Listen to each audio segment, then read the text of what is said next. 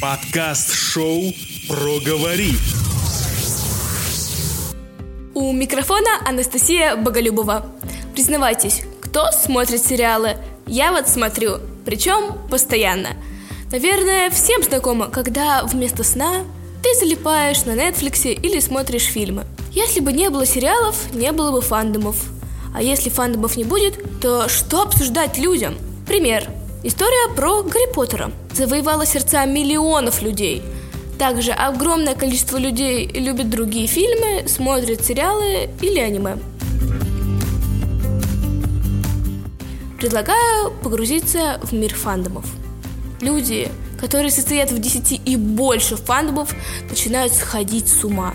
Часто происходит так, что люди элементарно начинают путать персонажей, истории и сюжет. Но это уже крайность. С другой стороны, я не представляю, как можно ничего не смотреть и не любить ни один фильм или сериал. Даже моя бабушка в каком-то смысле состоит в фандоме. Она постоянно смотрит и обсуждает сериалы, которым уже много лет.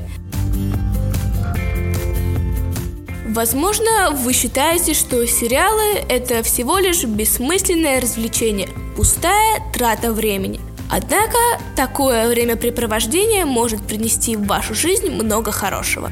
Преимущество сериалов и фильмов в том, что они помогают почувствовать и пережить сложные эмоции, волю поплакаться или посмеяться.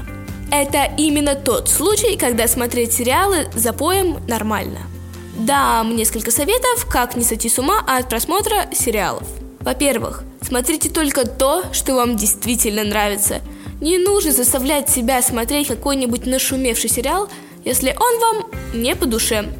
Во-вторых, не смотрите сериалы прямо перед сном. Возможно, вам будет сложно уснуть, вы будете проворачивать сюжет в голове. Лучше почитайте книгу. В-третьих, следите за тем, что вы едите во время просмотра. Вы можете так увлечься персонажами, что будете поглощать пищу бесконтрольно, а это опасно для желудка. Ну и наконец, установите себе лимит времени, например, не больше двух серий в день. Бесконтрольный просмотр сериалов грозит путаницей в голове и подменой реальности на вымышленный мир. Это может быть опасно.